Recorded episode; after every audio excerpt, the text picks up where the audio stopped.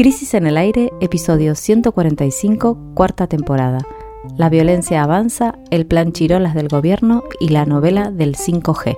Jimena Tordini, Mario Santucho y Natalia Gelos analizan los tres temas más importantes de la semana. Hoy, en el primer bloque, a un año del intento de magnicidio de Cristina Fernández de Kirchner, reconstruimos la trama que eclosionó ese primero de septiembre y ahondamos en el carácter político de su onda expansiva. En el segundo bloque repasamos las medidas económicas que tomó el Gobierno Nacional esta semana para intentar paliar el daño que dejó la devaluación luego de las PASO.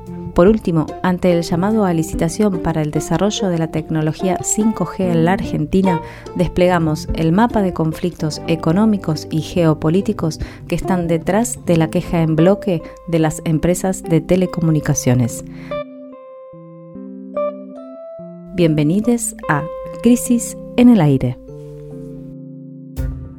El viernes primero de septiembre se cumplió un año del atentado contra la vicepresidenta Cristina Fernández de Kirchner. Y esto podría ser solo una efeméride, pero no lo es. Entre las explicaciones de este incierto presente que atravesamos están las ondas expansivas de lo que sucedió a las 20.52 de aquel día de 2022.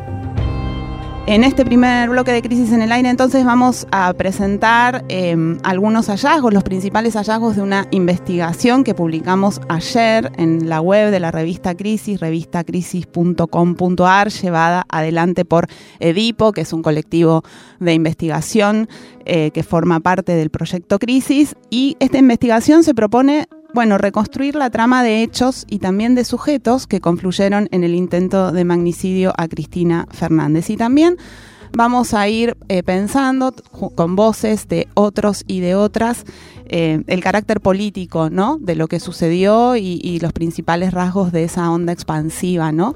que creemos que, se detonó ese día, en ese momento en el que Sabac Montiel intentó matar a Cristina. Em, como decía, bueno, la investigación lleva adelante por Edipo. Em, lo que hace es, y eso es lo que vamos a ir desplegando en este bloque, ubicar a los autores materiales del atentado en una red que los excede por mucho.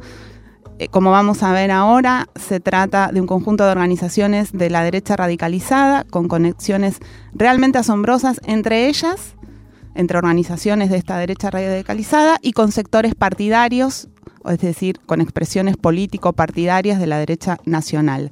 Y allí empiezan a aparecer algunas complicidades preocupantes. Em, vamos a ir contando algunas cuestiones acá y el informe completo se puede leer en informes.revistacrisis.com.ar. Exacto, Jimé. Vayamos un poquito más atrás, vayamos al jueves, que como preludio al primer aniversario, la Cámara, la Cámara publicó un video con imágenes inéditas del día del atentado en el que hay un compilado de los días previos que muestra el acompañamiento popular que, había hacia, hacia, Cristina Fernández de Kirchner luego del alegato del fiscal Diego Luciani en la causa vialidad. El video también lo que hace es documentar cómo fue el accionar discrecional de la policía de la ciudad, ¿no? que se ocupó de reprimir para, para, mantener el barrio despejado ahí en Recoleta, acá en la ciudad de Buenos Aires, y lo que hace también es denunciar la impunidad en la causa judicial que estaba llena de eh, irregularidades, se difundió eh, en estos días con el hashtag Un año de impunidad, de hecho. Veamos, la causa judicial fue dividida en dos. Hay un tramo que involucra a Sabac Montiel, a Uriarte y Carrizo como autores materiales y está elevada a juicio, es decir, que está, la investigación está concluida. Hay otro tramo de la causa que debería investigar hechos e indicios que dan cuenta de esas conexiones entre los autores materiales y otras terminales políticas, pero eso no sucede o está de manera muy deficitaria, ¿no? Y lo que planteamos entonces en el informe este que, que vos recién decías, que publicamos, es la decisión es que la decisión de la jueza federal María Eugenia Capuchetti y del fiscal federal Carlos Rívolo de no investigar a fondo esos vínculos de los atacantes ni las rutas del dinero es un factor que produce impunidad. Es decir, es una respuesta institucional que lo que hace es distorsionar los sentidos del acontecimiento y que nos aleja de la posibilidad de comprender realmente qué pasó y cómo se dio eso. Bueno, hablamos con Marcos Aldazábal, que lleva adelante la querella de Cristina Fernández de Kirchner en esta causa, y a él le preguntamos qué expectativas tiene sobre el devenir de esta investigación. Vamos a escuchar. A un año del atentado, lo que nos muestra el Poder Judicial Federal es, por un lado, una incapacidad absoluta para investigar casos complejos, una inoperancia total que se muestra, por ejemplo, en el borrado del celular de Sabac Montiel, que tal vez hubiera sido la principal prueba el día mismo del atentado, eh, pero también una intencionalidad política de, de no avanzar en nada que pueda comprometer a a los padrinos políticos o a los grupos más afines a, estos jueces y, fiscales federales. Entonces siempre es muy, muy cuesta arriba, con el impulso de, esta querella logramos al final eh, que, algunas pruebas se vayan produciendo, pero muchas se producen extremadamente tarde, cuando ya es evidente que no van a dar efecto, como, como cuando se secuestra el celular de Milman un, año después de, de que lo pidamos, ¿no? Y, y cuando ya sabemos que, concurrió a borrarlo porque una de sus asesoras lo admitió. Entonces estamos ante, este panorama. Yo de todas maneras pienso que, hay esperanza de que la causa avance y de que al final podamos saber algo más, pero siempre hay que luchar con, con las obstrucciones y con, y con la falta de capacidad de la justicia para avanzar en ese sentido. Bueno, lo escuchábamos a Marcos Aldazábal, eh, que es un abogado de Cristina Fernández de Kirchner en la causa, y mm, tratando de explicarnos un poco algunos de los, episodios que hicieron que la causa judicial no avanzara como uno podría esperar. Eh, pero el principal problema de esta, de este, de este de esta parálisis o de esta incapacidad eh, judicial tiene que ver precisamente con desarmar las conexiones eh, que existe en una trama que es compleja y es lo que tratamos de, dar cuenta en el informe sobre todo, en donde hay muchos nombres, fechas y episodios y lo importante acá es, tener en cuenta eso, que además de, esa imposibilidad o, incapacidad de la justicia, hay un armado que es lo que hace que el atentado como tal, el hecho de atentado, se de, eh, eh, voluntariamente, digamos, se despegue de toda la trama política y activista, digamos, que fue construyendo la ultraderecha, lo que nosotros llamamos la derecha radicalizada, eh, y que entonces hace que la investigación judicial esté en dos causas distintas, ¿no? Una, la de Capuchetti y Ribolo, que investiga el atentado, y otra que eh, investiga todos los demás hechos. Entonces, esa, esa, ese desarme de la investigación es lo que imposibilita, además de la poca voluntad de investigación, que, que se construya un sentido, como decías antes. Eh, pero veamos entonces cuál es la trama. Sabac Montiel, Uliarte, Sabac Montiel, que fue la persona que atentó contra, contra Cristina, tenía dos, sobre todo, eh, dos eh, cómplices, digamos, compañeros en su, en su organización, que se llama Brenda Uliarte, que era su novia también, y Carrizo, que era un poco el líder de este grupito, y que no eran lobos sueltos, sino que eran parte de, esta especie de red, de esta especie de, de movimiento de organizaciones de ultraderecha, que durante los meses previos realizaron muchísimas acciones callejeras. Ese primer semestre del año, del año pasado fue bastante importante, eh, con mucho activismo en los medios, en las redes sociales, una especie de increyendo en el cual ellos simplemente fueron los que ejecutaron algo, que es lo que mostramos en, el informe de ayer, que venía apareciendo en muchos, en muchos espacios, ¿no? Entonces, eh, el otro que venía apareciendo concretamente era la idea de matar a Cristina. Sí, la idea de matar a Cristina, la idea de pasar a la acción, la idea de que, de que toda esa, e, esa especie de cadena de odio que se expresaba muy fuertemente durante mucho tiempo en los medios, pero después fuertemente en las redes, bueno, se convirtiera en una acción callejera concreta, en, en, una agresión física, ¿no? Bueno, en el centro de esta red de organizaciones que decíamos de ultraderecha, no estaban los copitos, que son como se le llamó eh, a Sabac Montiel Uliarte y Carrizo, porque tenían un emprendimiento de copos de azúcar, sino que había otro grupo que se llama Revolución Federal, eh, que fue presentada públicamente en mayo de, de, 2022 por sus fundadores, Jonathan Morel y Leonardo Sosa, y que era un poco, se convirtió en ese momento en el actor convocante.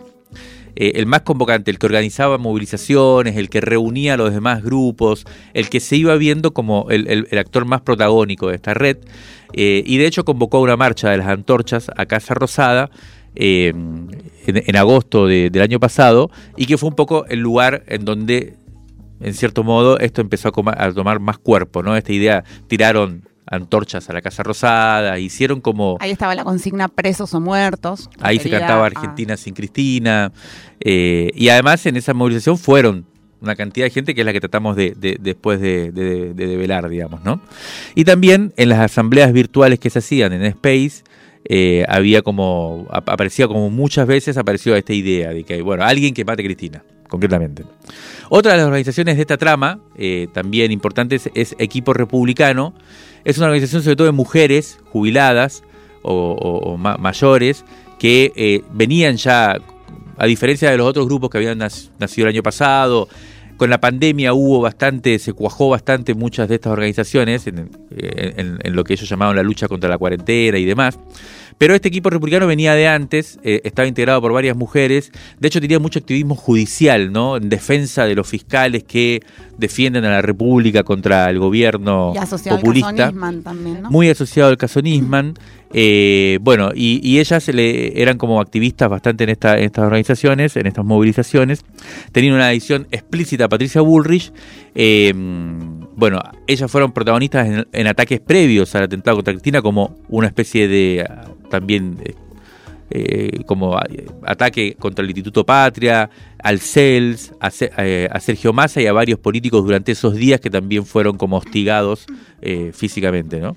Bueno, si abrimos un poco más el Zoom y empezamos a ver quiénes participaban de estas actividades, quiénes eran conocidos de los que participaban en estas actividades, quiénes participaban en los mismos grupos de WhatsApp o en los mismos espacios en las redes sociales, empiezan a aparecer otras conexiones que ya no son, podríamos decir, un nuevo sujeto, como podríamos decir que son estos grupos que estábamos describiendo antes, nuevo en el sentido de que surgieron a partir de 2020, podríamos decir, sino que empezamos a ver conexiones hacia otros espacios. Por un lado, sintéticamente, lo pueden ver detallado en el informe, hay contactos de estas personas, de estos activistas de la derecha radicalizada, con grupos de eh, militares en ejercicio o militares retirados y también con integrantes de empresas de seguridad privada que participaron, en este caso eh, son varones, que participaron en las conversaciones previas a los ataques, ¿no? En estos grupos de, WhatsApp, en estos chats,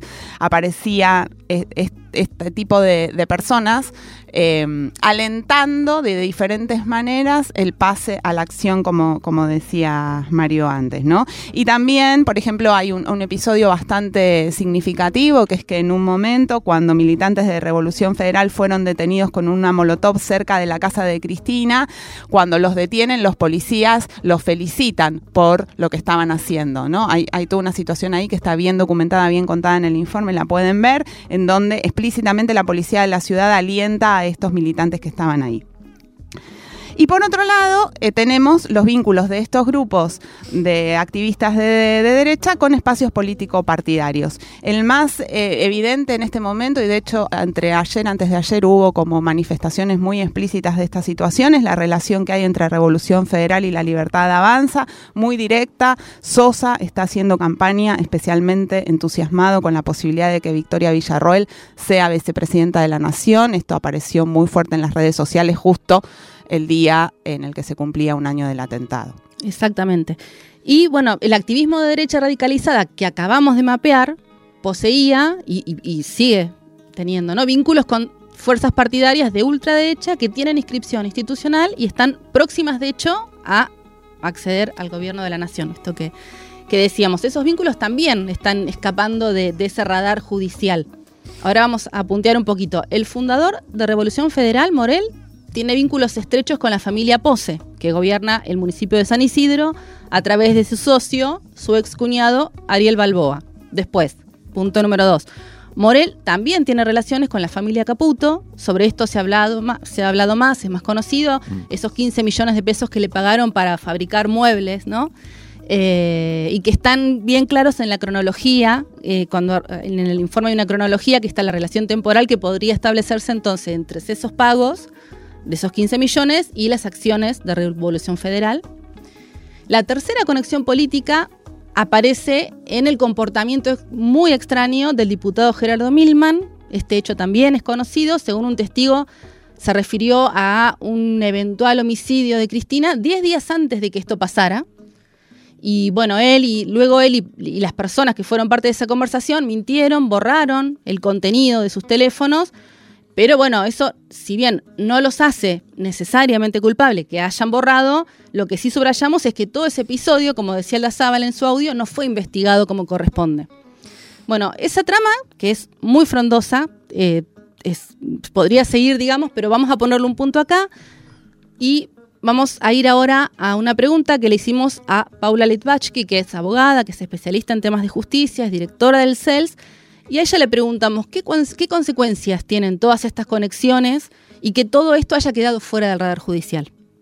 Escuchemos. Hay algo muy significativo en la forma que el Poder Judicial tramitó la causa de la investigación del atentado y es que la identificó, la puso en la línea de una causa más. Y eso me parece que hace un contraste muy claro con otras causas, por ejemplo la del memorándum o la de la muerte de Nisman, que aparecían puestas por la propia justicia en un lugar de eh, significación social de lucha contra eh, las mafias, la corrupción, y que a diferencia de esta apareció como en un lugar de, bueno, estamos investigando un grupito de pibes que decidieron hacer esta locura.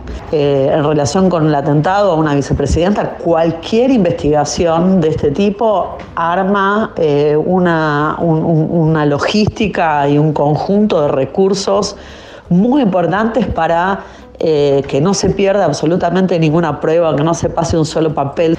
Este recorte del hecho eh, es lo que le da significación social también al hecho, porque en nuestro país esa significación social de los casos que terminan en la justicia están dados no por una cuestión positiva, por cómo el Poder Judicial las tramita.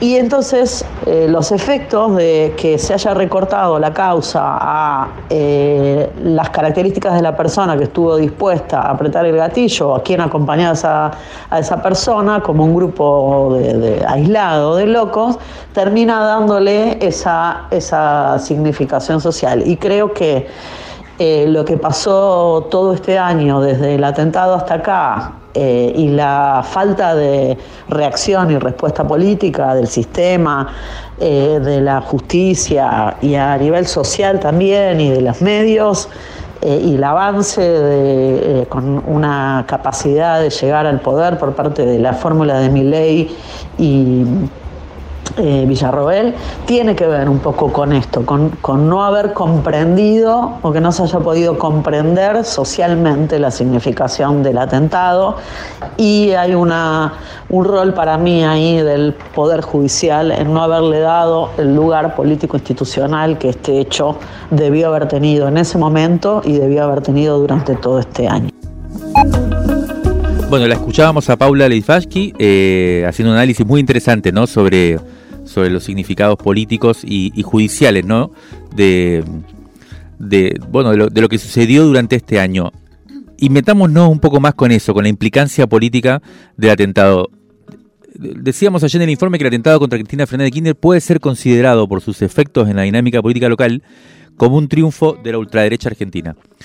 La impotencia oficial para responder con contundencia y movilizar las reservas democráticas que posee la sociedad fue realmente pasmosa. El intento de magnicidio paralizó al sistema nervioso institucional como si le hubieran inoculado una dosis de terror capaz de neutralizar cualquier reacción que estuviera a la altura del golpe recibido.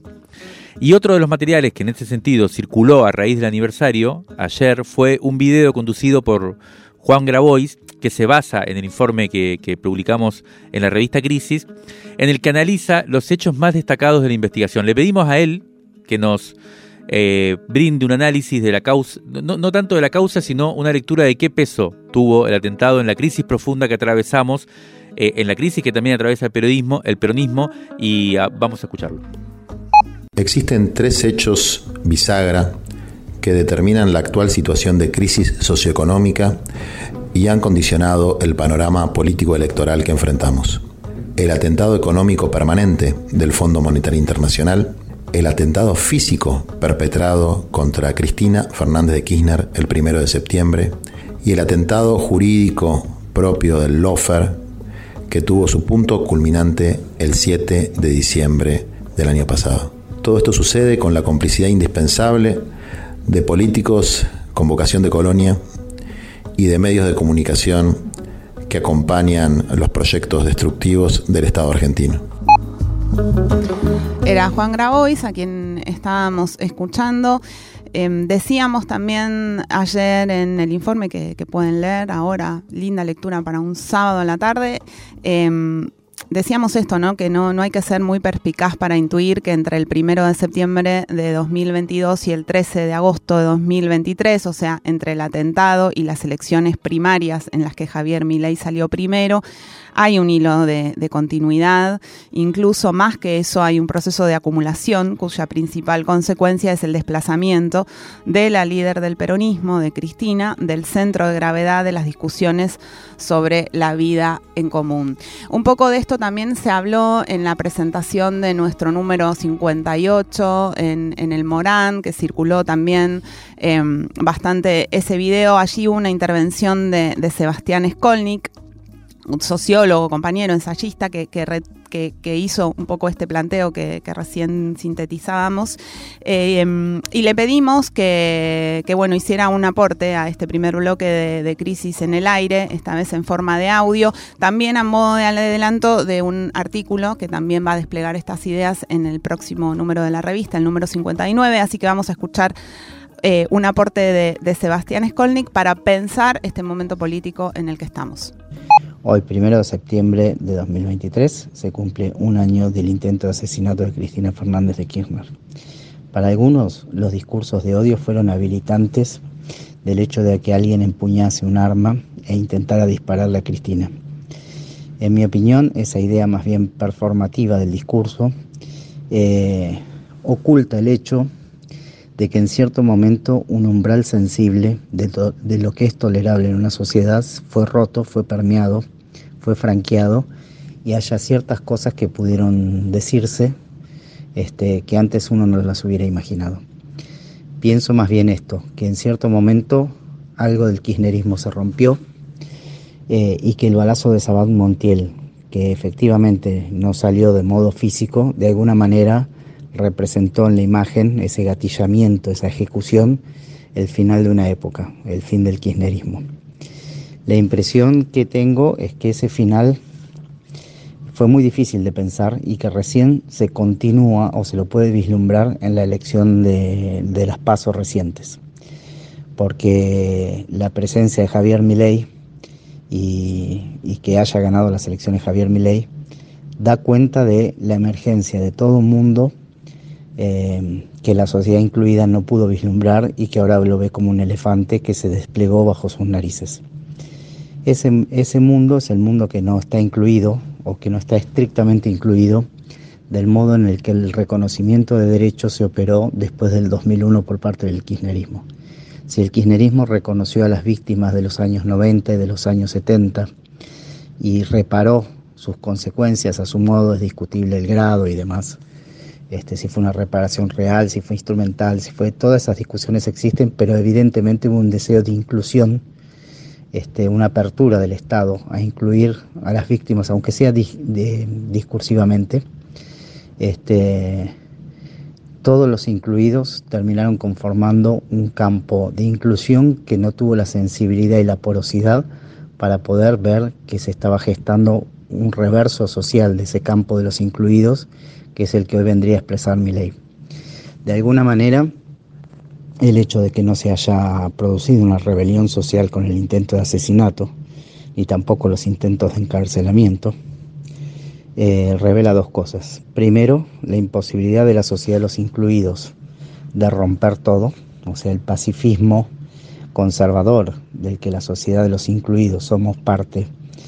Eh, y por otro lado, eh, revela eh, el institucionalismo del kirchnerismo que nunca quiso que el desborde social de la calle se fuera de sus manos.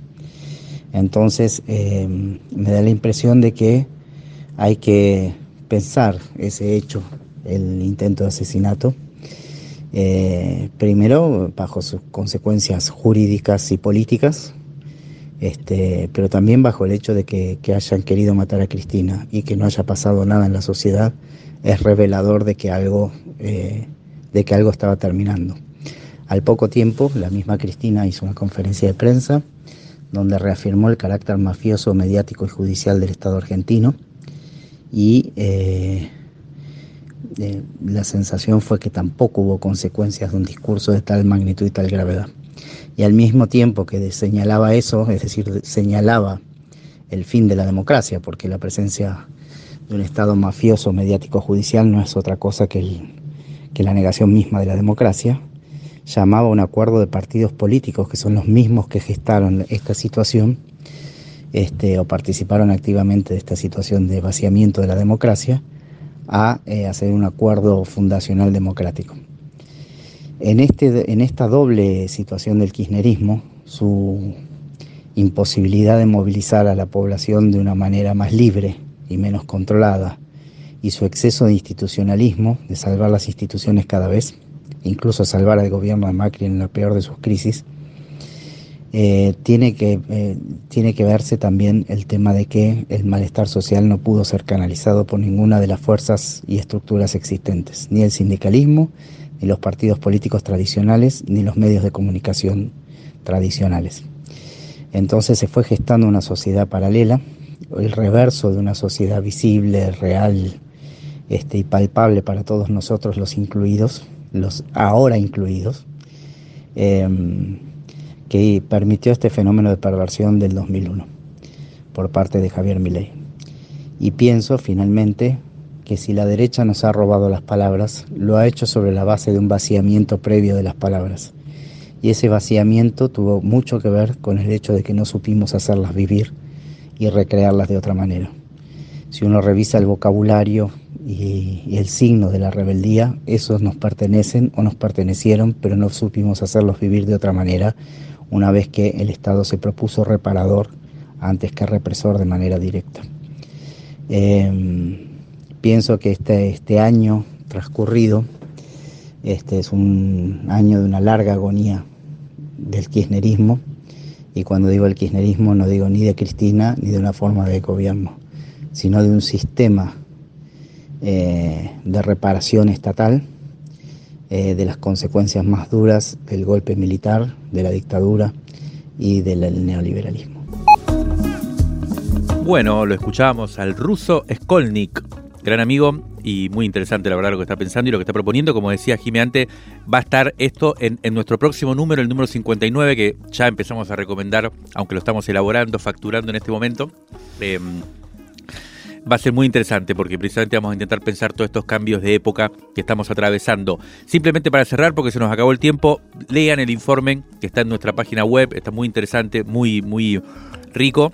Y pronto, porque esto, el último, el último planteo que hay que hacer es que, como decimos en el informe, el atentado contra Cristina hace un año no fue ni el único ni el último hecho de violencia que está llevando adelante esta ultraderecha que está por, que, intenta llegar al gobierno y que tiene un sector que es la nosotros llamamos la derecha radicalizada que es parte de ese movimiento ultraderecha y que tiene esta particularidad que es que ha decidido ejercer la violencia política como método de, político, digamos, en sí mismo. Entonces, vamos a lanzar y, estamos anunciando el lanzamiento de una plataforma que se llama Radar, registro de ataques de la derecha argentina radicalizada en los próximos días, así que estén atentos porque eh, va a ser interesante como una herramienta para empezar a visibilizar esto sin miedo, eh, con la necesidad de poner, mirar de frente a este problema e empezar a pensar qué formas hay de protegernos, de cuidarnos y de hecho de enfrentar a esto que se viene.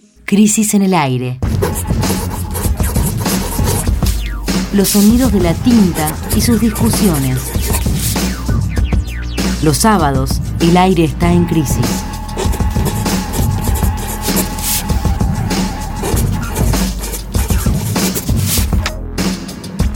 Crisis en el aire.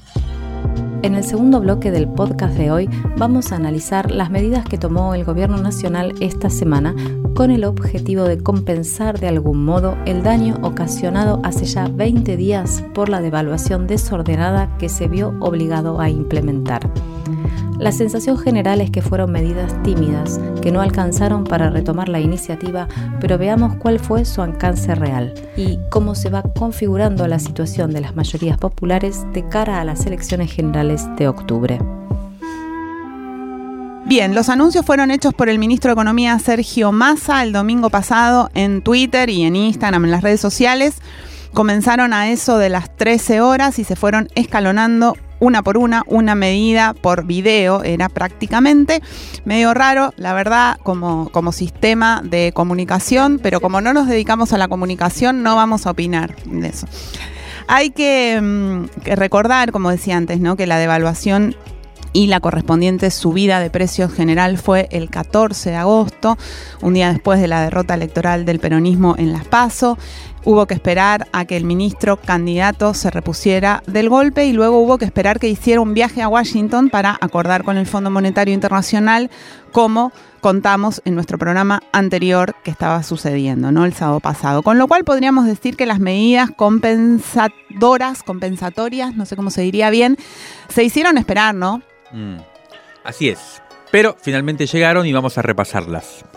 La más comentada de todas fue una suma fija, entre comillas, suma fija, de 60 mil pesos para todos los trabajadores y todas las trabajadoras registradas con sueldos de hasta 400 mil pesos, a pagarse en dos cuotas de 30 mil durante los próximos dos meses, digamos, sería septiembre y octubre. No remunerativa y por única vez, y además absorbible por paritarias. Bueno, esto quiere decir una cantidad de cosas que no vamos a extendernos porque si no sería un debate técnico.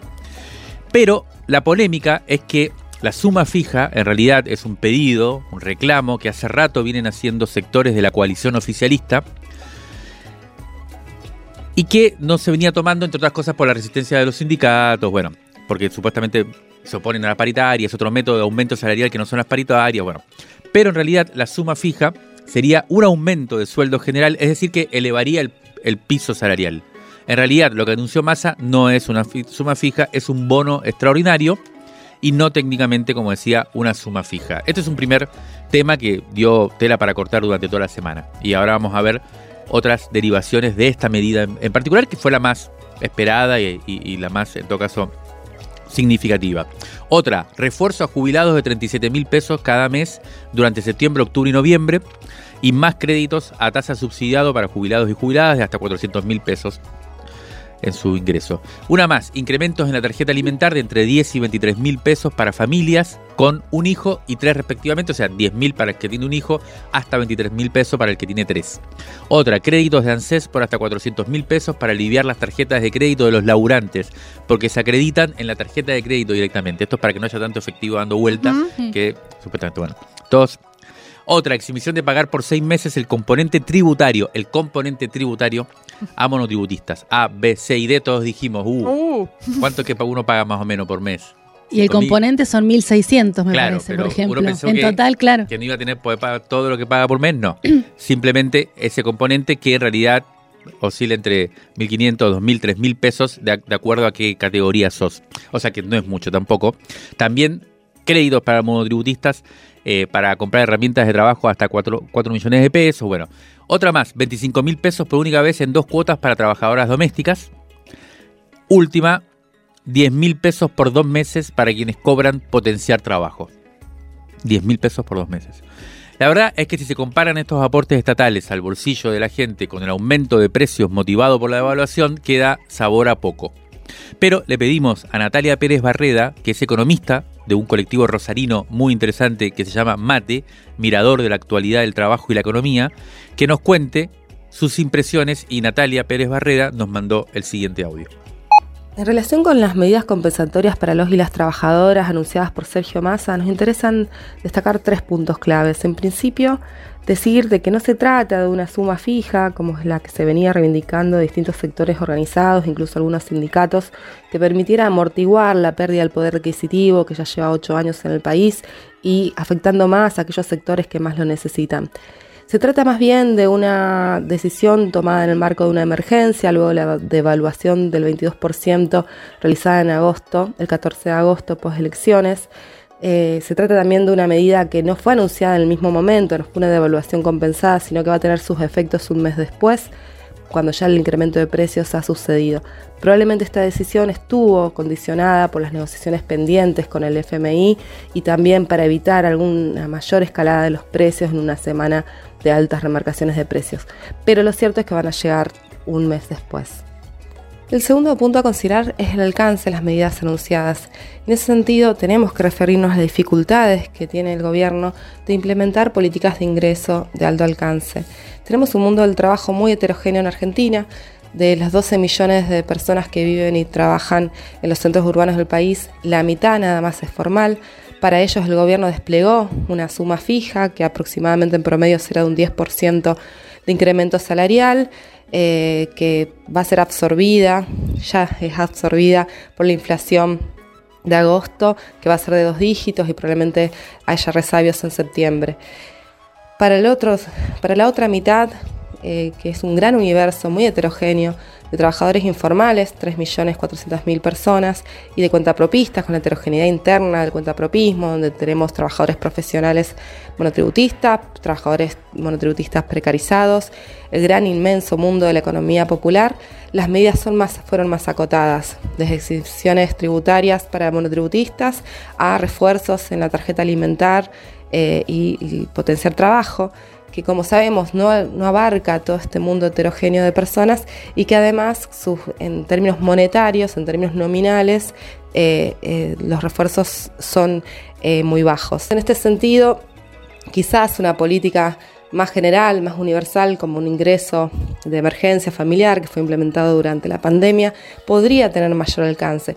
Ahora bien, el condicionamiento, digamos, que tiene el gobierno nacional en su presupuesto por el, por el FMI eh, ponen en duda la posibilidad real de que pueda ejecutar estas políticas de ingreso de mayor alcance en el futuro.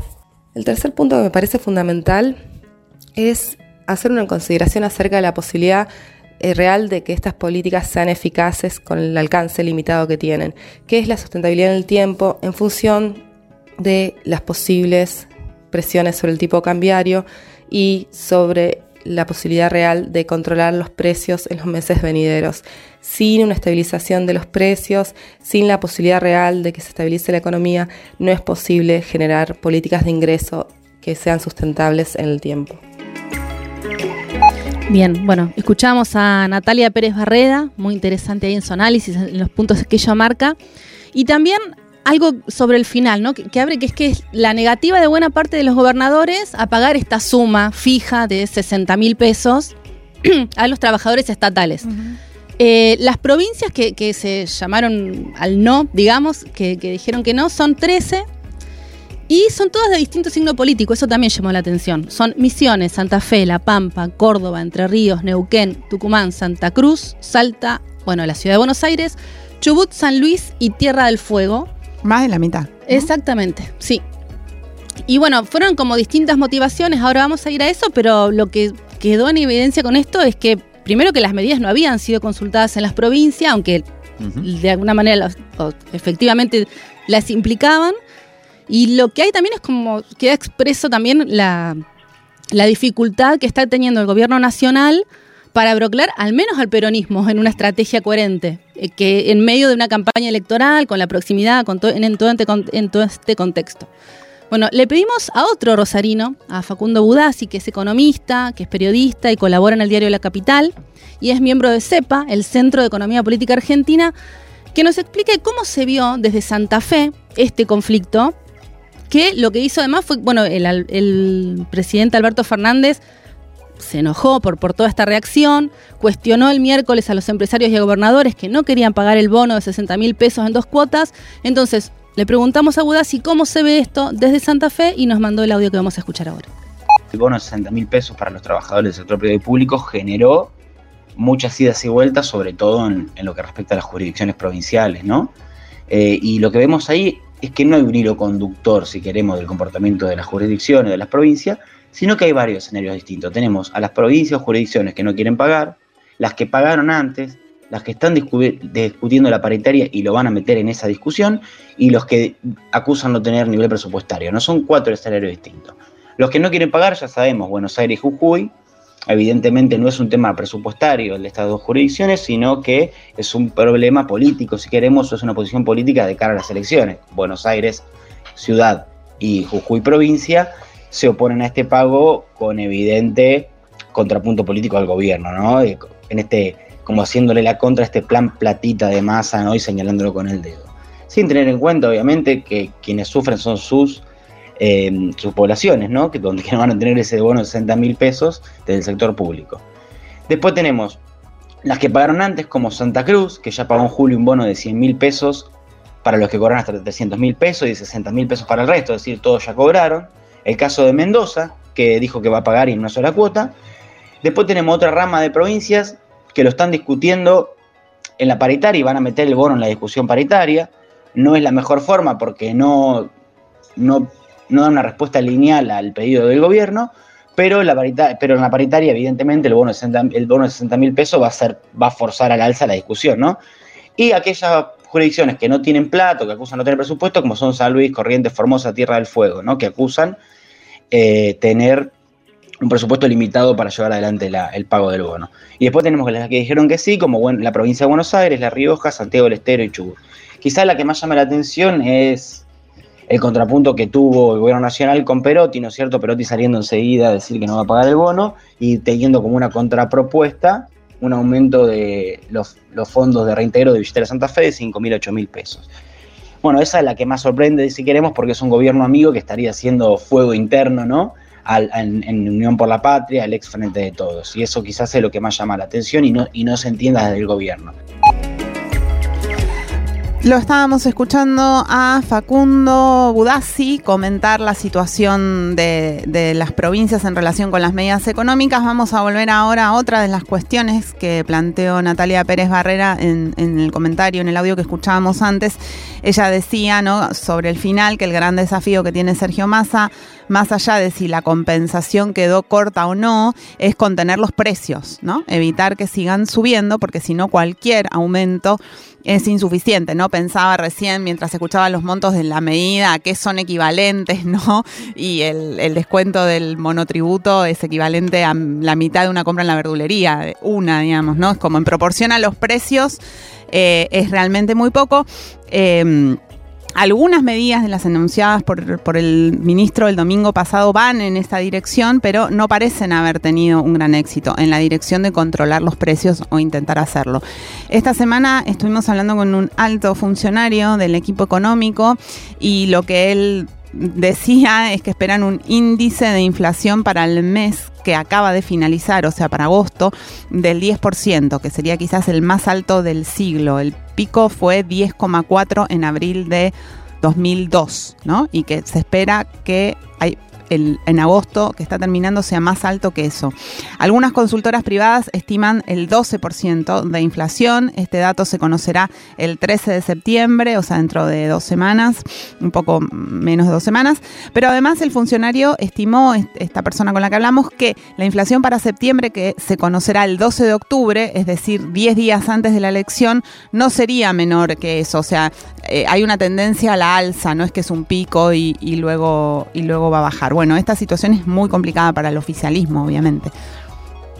Exacto, y son los dos grandes problemas que el periodismo no logró o no quiso asumir a lo largo de los casi cuatro años que lleva en el gobierno, esto como para ir cerrando. Por un lado, la concentración de la economía, es decir, el hecho de que sean cuatro o cinco grandes jugadores, todos privados y la mayoría extranjeros, los que controlan, por ejemplo, las exportaciones. Eh, que bueno, no nos vamos a meter con eso, pero es un gran dilema por el tema de las reservas y demás.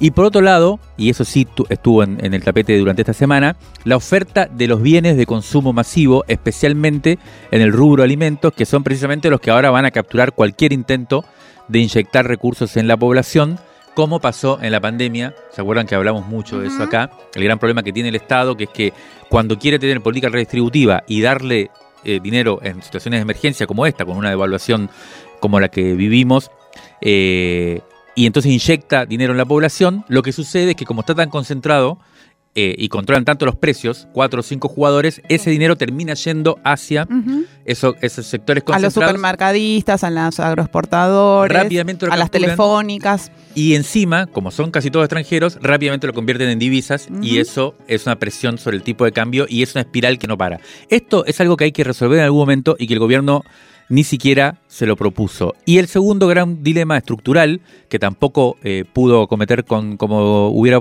querido, es el acuerdo con el FMI, que nos está estrangulando, que va a seguir haciéndolo, pero de eso hemos hablado bastante y lo seguiremos haciendo en este programa. Rescate emotivo. 1973-2023. 50 años de crisis. 50 años de crisis. De la tinta a la conversación. Crisis 36. Abril de 1976. A menos de un mes del golpe militar, la revista publica un poema de Juan Gelman sin mayores preámbulos, pero con un texto que desafía al límite la terrible censura. Se llama Hechos y dice así.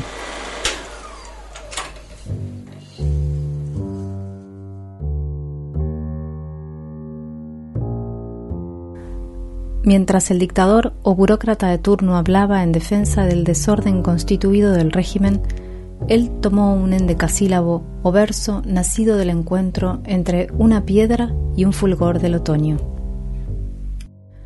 Afuera seguía la lucha de clases, el capitalismo brutal, el duro trabajo, la estupidez, la represión, la muerte, las sirenas policiales cortando la noche.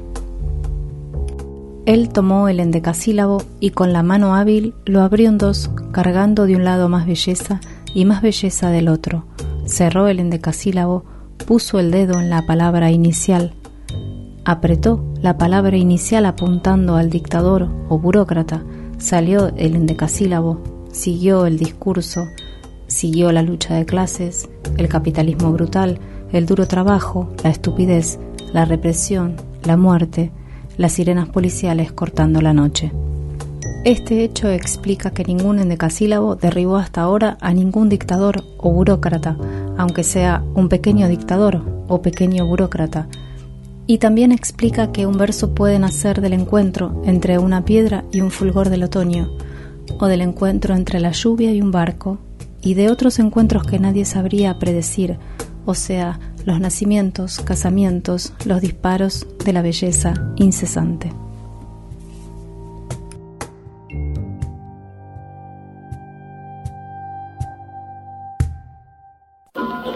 Crisis en el aire.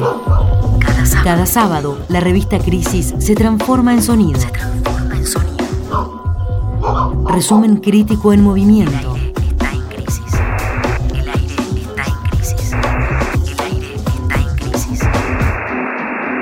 Crisis en el aire.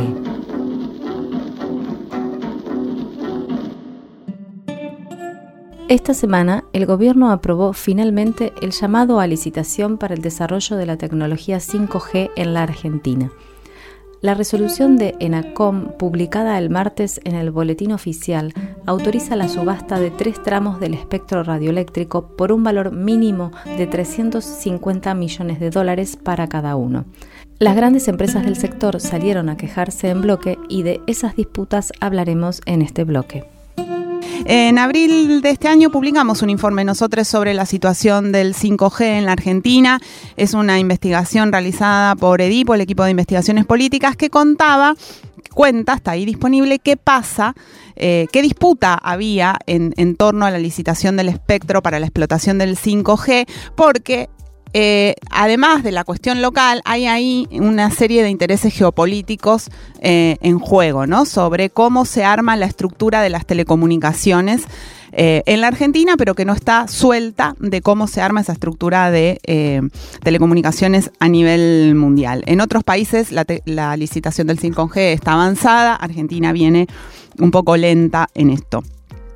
¿Qué es el 5G brevemente? Bueno, es como un upgrade del 4G, ese servicio que tenemos todos en los teléfonos celulares que nos permite conectarnos a Internet. Lo que implica el 5G es un aumento en la velocidad de la transmisión de los datos eh, y, bueno, por un montón de cuestiones técnicas lo que hace es que las, comunicaciones sean muchísimo, muchísimo más rápido. prácticamente pasa a ser instantáneo, como sin delay, ¿no? El 4G tiene una latencia promedio de 200, de 200 milisegundos, que con el 5G se reduce a un milisegundo, o sea, de 200 a 1. Es rapidísimo. Las redes 4G además permiten tener 100.000 dispositivos conectados a Internet por kilómetro. Las 5G permiten hasta un millón de dispositivos conectados a Internet por kilómetros. O sea, el salto tecnológico es gigante. ¿Qué sucede en nuestro país? Hay tres empresas operadoras de este tipo de servicios. Las telcos se les llama. ¿Cuáles son? ¿De quiénes son? Telecom, cuyo principal accionista es Clarín. Claro, es la empresa del magnate mexicano Carlos Slim. Y Telefónica, que está a manos de una multinacional española que se llama Telefónica. Esta medida entonces, la que tomó el gobierno, tiene este trasfondo ¿no? que mencionaba, un cruce de variables geopolíticas, económicas, corporativas, que explicaron las demoras y que ahora también explican que las empresas se le pararon de manos al gobierno instantáneamente, al parecer. Exacto, Jime. Bueno, el directorio del ENACOM está encabezado por Claudio Ambrosini, que recordemos que es cercano al ministro de Economía, Sergio Massa. La decisión tuvo el aval del oficialismo. Tuvo dos votos negativos que representan a la oposición, que son el de Silvana Giudici y el de José de Corral. Y bueno, a partir de esto, entonces, cada empresa va a poder adquirir un bloque de los tres. ¿Sí? ¿Qué pasó? ¿Cuál fue la, mm, la queja que presentaban? Por un lado, era mm, el tema de, bueno, de, de cómo van a ser esas condiciones, de cómo va a ser la cotización. ¿Sí? Hay ciertos requisitos también para que las empresas puedan licitar. Había un tema con si entraba a jugar telecentro o no, pero en los requisitos que se establecieron, por ejemplo, eh, se pide que los licenciatarios cuenten con presencia en al menos 10 localidades de Argentina, un mínimo de 50.000 accesos, con un patrimonio neto superior de los 10 mil millones de pesos, y entonces Telecentro quedó fuera de juego, que era una discusión que había también entre Alberto y Massa, una interna que había ahí. Bueno, en definitiva quedaron ellas tres. Y hay un cuarto jugador que es Arsat. Ahora vamos a ver un poco de qué va esto. Y el uso de las frecuencias va a ser por 20 años. Además, la licitación es por 20 años. Estos ingresos de, toda esta licitación, además, lo que tienen es que implicarían eh, llegada de dólares al Banco Central, pero bueno, las empresas entonces salieron a discutir las condiciones. Hay un tema, como decíamos, con la cotización, que debe ser formulada en dólares, pero a lo que se llegó es que va a ser convertida a pesos de lo que tenga la moneda en curso legal al momento del, del cambio oficial, digamos. Entonces no es que van a... No es un ingreso de dólares al Estado. Nacional en licitación finalmente como se pensaba que podía ser. Exacto. Las empresas igual se, se seguían quejando de que es mucha plata, dicen que es 300 veces más que lo que del precio de Brasil, por ejemplo, y como decíamos entonces, se oponen al otorgamiento de 100 MHz a la estatal ARSAT, que es la empresa argentina de soluciones satelitales, sociedad anónima, porque ellas dicen que es una contradicción y distorsión económicamente anticompetitiva y que es un hecho de la famosa inseguridad jurídica, ¿no? Que es algo que siempre recurren a esa imagen. El gobierno lo que dijo es que, que esta inclusión de ARSAT es para servicios estratégicos, para desarrollar un plan federal de comunicaciones, que la idea no es competir, que iban a llamar a licitación a privados para que cumplan ese plan. Bueno, entonces en principio hablábamos ayer con Natalia Suazo eh, y ella lo que nos decía que es un temor infundado.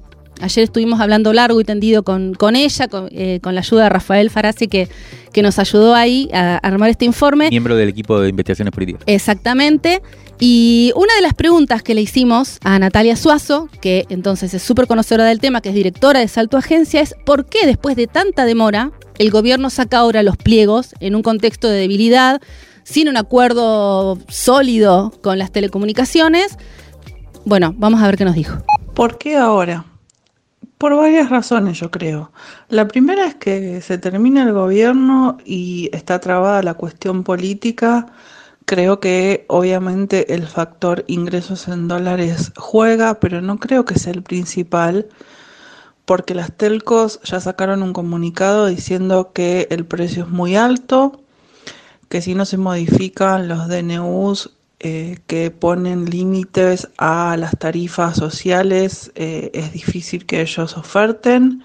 Y por otro lado, no quieren que se deje un ancho de banda para ARSAT. Están bastante en contra. Entonces hay que ver si terminan ofertando o no. Pero me parece que en conjunto con el tema del ingreso de dólares y cumplir algo eh, que se propuso desde el principio de la gestión de la ENACOM, que además está liderada por un hombre de masa, eh, creo que también tiene que ver con esta cuestión de dejar una parte del espectro para ARSAT, para tener algo de soberanía en términos de telecomunicaciones, como una medida política soberana. Y me parece que eso no es menor, porque por otro lado, no hay ahí en el tema de China o Estados Unidos un factor, porque cuando se anunció, se anunció que van a respetar la neutralidad tecnológica, es decir, que los operadores van a poder desplegar infraestructura de a quien quieran comprarle para las operaciones. Bueno, escuchábamos a Natalia Suazo, acá como es evidente el trasfondo tiene que ver con la demora que tuvo el gobierno nacional del Frente de Todos en eh, llevar a, a, término, digamos, esta licitación que como explicábamos en aquel informe que publicamos y que mencionábamos antes, se venía demorando, se venía demorando por por muchas cuestiones que tenían que ver, sobre todo con las internas del interior del gobierno y también por la discusión con las telcos eh, por ver cuánta plata iban a poner. Finalmente, eh, bueno, como bien decía Nati antes, llega el gobierno muy a la defensiva en su último momento eh, y por lo tanto en una situación de debilidad. Esta cuestión de ARSAT, hay que, que mencionaba Natalia Suazo también, hay que tenerla muy en cuenta, es un intento de tener algún tipo de soberanía a nivel de espectro también, como hemos visto, ha sido fuertemente cuestionada por las, por las empresas privadas que dominan el sector. Otro punto a tener en cuenta que no apareció todavía hasta acá porque va a venir ahora, y ese es el otro tema, es la cuestión geopolítica, porque eh, detrás de las telcos, para instalar eh, el 5G, toda la tecnología de antenas, de, bueno, de, difusores, todo esto, eh, lo, ponen en juego las tecnológicas, ya no las, tel, las telco que son las telecomunicaciones, sino las tecnológicas. Y ahí es donde entra un jugador clave que es Huawei, empresa china, que motiva el terror de los Estados Unidos y una permanente lobby eh, de, de, de, Estados Unidos, de la embajada, de todo tipo, para evitar que, en este caso, Clarín, que es el dueño de Telecom, haga su, su tendido eh, comunicacional con esta empresa, porque supuestamente nos van a robar todas las comunicaciones y todos los sectores estratégicos. Bueno, eh, cerremos acá. De vuelta, otro eje muy importante, estratégico, clave, en el cual está en juego algo tan eh, elemental como la soberanía y en el cual estamos un poco en, en falta. Crisis en el aire. Resumen crítico en movimiento. En movimiento. Cuarta temporada. Para tirar del hilo de la coyuntura.